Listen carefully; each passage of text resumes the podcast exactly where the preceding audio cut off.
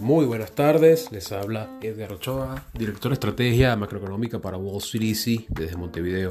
Hoy para hablarles de la reunión de Jackson Hole que fue hoy y tuvimos el discurso de Jerome Powell que está causando algo de movimiento en el mercado. A pesar de que bueno, el discurso no tiene mayor cambio a lo que él ya había comentado en julio, realmente reafirmó que es probable que suba la tasa de interés por encima de lo normal, lo cual lo normal sería 0.25, así que 0.5, 0.75% es lo que ellos están esperando, así que digamos que es lo que ya todo el mercado se esperaba. Eh, y también comenta que la Reserva Federal sigue muy enfocada en eh, lograr eh, reducir la inflación y que va a seguir subiendo las tasas hasta que logre ver un control, una tendencia bajista en la inflación. Así que esto también ya lo había comentado, pero mucha gente se lo tomó como algo eh, excesivamente halcón, como se dice, ¿no? O excesivamente pro subir tasas.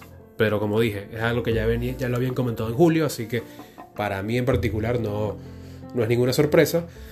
Lo que sí creo que sorprendió fue el hecho de que cambiara el uso de palabras y, en vez de decir subir tasas rápidamente, cambió a subir tasas con fuerza. Eso hay, digamos que hay un cambio semántico que parece una tontería, pero en, el mundo de, leer lo que la Fed dice, cada coma, cada palabra es importante y yo creo que allí seguramente hay una situación en la que muchos se lo tomaron como que era un, mensaje en el cual buscaba sonar eh, mucho más pro subir tasas.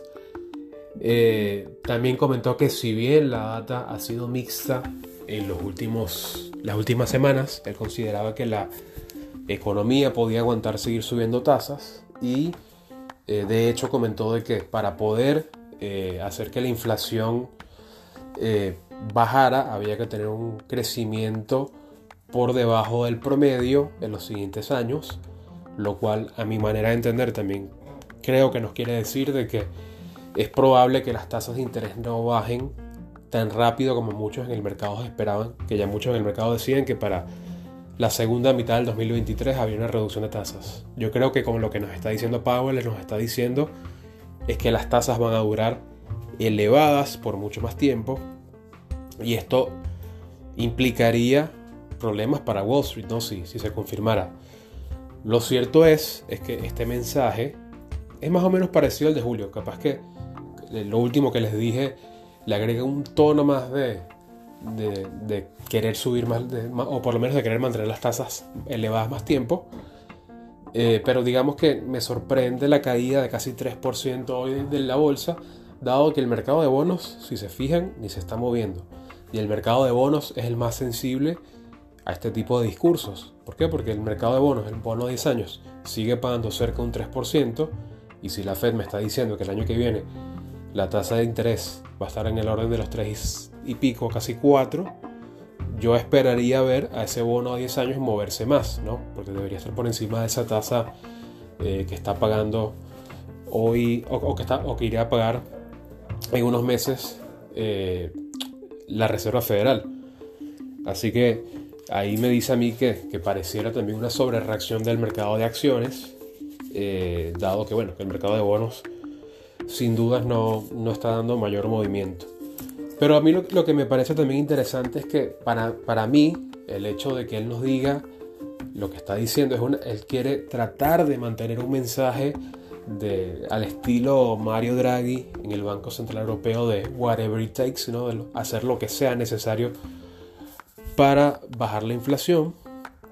Y, y la razón es porque evidentemente la Reserva Federal sin subir tasas de interés tan apresuradamente ha logrado o había logrado que las condiciones financieras se apretaran de manera eh, automática, ¿no? ¿Por qué? Porque ellos venían diciendo que van a acabar con la inflación y ¿qué, fue lo que vimos en el mercado? Bueno, los retornos de todos los bonos subían rápidamente, eh, veíamos también cómo las tasas de hipoteca subían, la bolsa cayó, eh, básicamente la actividad financiera se, vio reducida Y esto es exactamente lo que la Reserva Federal quiere hacer. La Reserva Federal quiere reducir la actividad, la Reserva Federal quiere que la economía crezca más lento, la Reserva Federal quiere que sea más difícil endeudarse, porque esto generalmente es, lo, es lo que causa presiones deflacionarias en la economía. Así que yo creo que eh, no le queda otra Powell que mantener un mensaje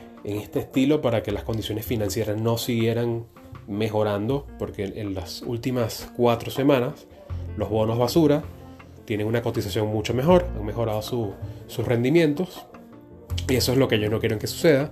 La bolsa subió o se recuperó un montón, que eso me imagino que también es algo que ellos no se esperaban y seguramente no quieren que suceda. Y los bonos del tesoro están ya casi en 2.5%, lo cual eh, fue una caída importante desde el 3.3 eh, que estuvimos cerca de junio. Así que eso es otro, otro factor, digamos, que, que puede, digamos, empujar a la Reserva Federal a tomar esta decisión de mantener un mensaje halcón, ¿no? un mensaje pro subir tasas. Pero bueno, lo importante, y él mismo lo dijo, es que van a tener que esperar a los siguientes reportes de inflación para poder confirmar una tendencia. Dice que el de, junio, el de julio perdón, no es suficiente.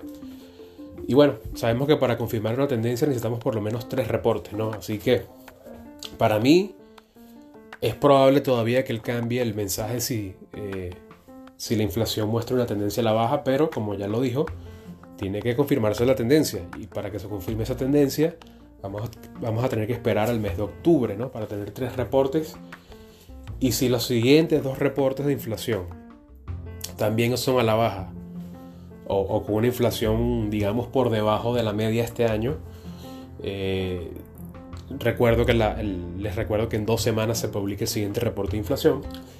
Si los reportes de creación de empleos empiezan a mostrar algo de debilidad, que hasta ahora han estado con mucha fuerza, el siguiente reporte, por cierto, se eh, publica el viernes que viene. Y si tenemos eh, un reporte JOLTS que toma en cuenta las posiciones de trabajo, los, empleos abiertos que no consiguen empleados, que ese es otro factor que Powell dijo que estaba viendo muy de cerca porque estaban cerca del récord histórico. Si eso empieza a reducirse, ahí tenemos señales inequívocas de que estamos yendo al camino correcto. Por lo menos según lo que la Fed nos ha dicho. Por ahora, eh, tendremos que esperar esa data y tendremos que también estar atentos a que la, gasolina suba, ¿no? Porque hasta ahora gran parte de la reducción de la inflación del mes pasado fue energía. Por ahora vamos por el camino correcto ahí también, la energía sigue bajando, pero siempre es bueno eh, tener en cuenta de que el sistema energético está muy frágil por la guerra en Ucrania, ¿no? Así que si hay algún tipo de cambio importante en la oferta, pudiéramos ver otra vez la energía subir. Y yo creo que ese es otro factor para que, pudiera hacer que la Reserva Federal esté mucho más renuente a, a digamos, eh, apoyar al mercado en este momento. Así que no estoy diciendo de ninguna manera ni, que el mercado vaya a subir o vaya a caer por este hecho en particular, porque dependerá de la data, pero tienen que tener en cuenta de que la Reserva Federal no le interesa que la bolsa suba por, hasta que pueda confirmar que la inflación va a bajar. Eso es lo que tienen que llevarse de esto. Y bueno, otro tema que quería hablar con ustedes o comentarles muy, muy rápidamente eh, es el hecho de que la inflación, perdón, de que tenemos un ciclo electoral eh, que, arranca ahora con las elecciones de las midterms elections, las elecciones de medio tiempo de, de Estados Unidos.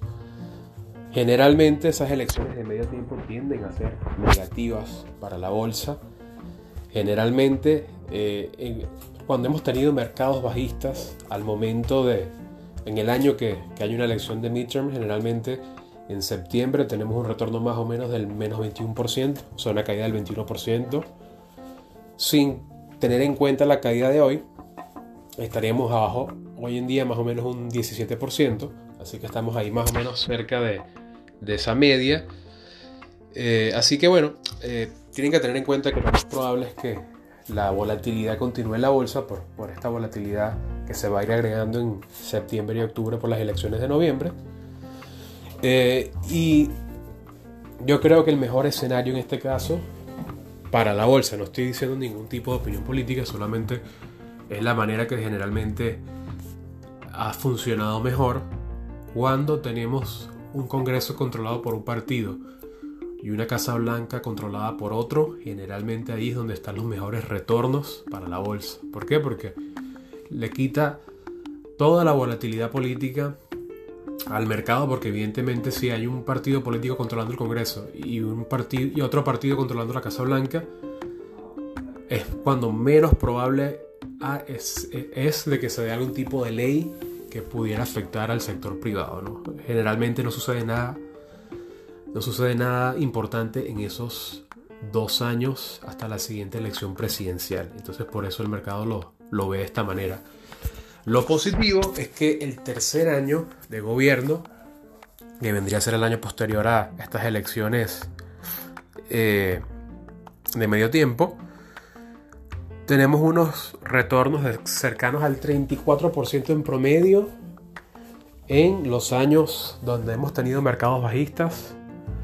Eh, durante las elecciones de medio tiempo, al año siguiente hemos tenido un retorno promedio cercano al 34%. Y me disculpo que me, me enredo un poco allí. Pero, ¿qué implica esto? Que bueno, 2023 debería ser un excelente año para la bolsa.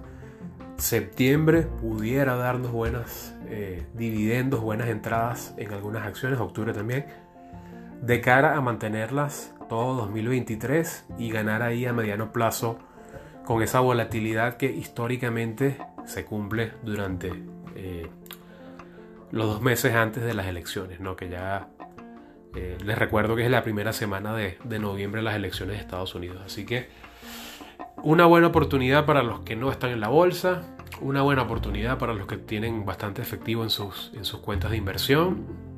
Cualquier ayuda que necesiten, no, olviden que pueden escribirnos a info.com eh, y bueno, estamos allí para atenderlos. Cualquier pregunta que les pueda, eh, puedan tener con respecto a, a, lo que está por suceder eh, en estas próximas semanas que tenemos, no solo ese efecto cíclico de las elecciones, sino que también tenemos reunión de la Fed, tenemos data económica, en fin, vienen, vienen semanas movidas, ¿no? Vienen semanas movidas, se acaba el verano y vienen semanas movidas, eh, como siempre tiende a suceder en, la bolsa en, el tercer trimestre. Así que bueno, eh, me despido por hoy y bueno, cualquier pregunta las pueden enviar.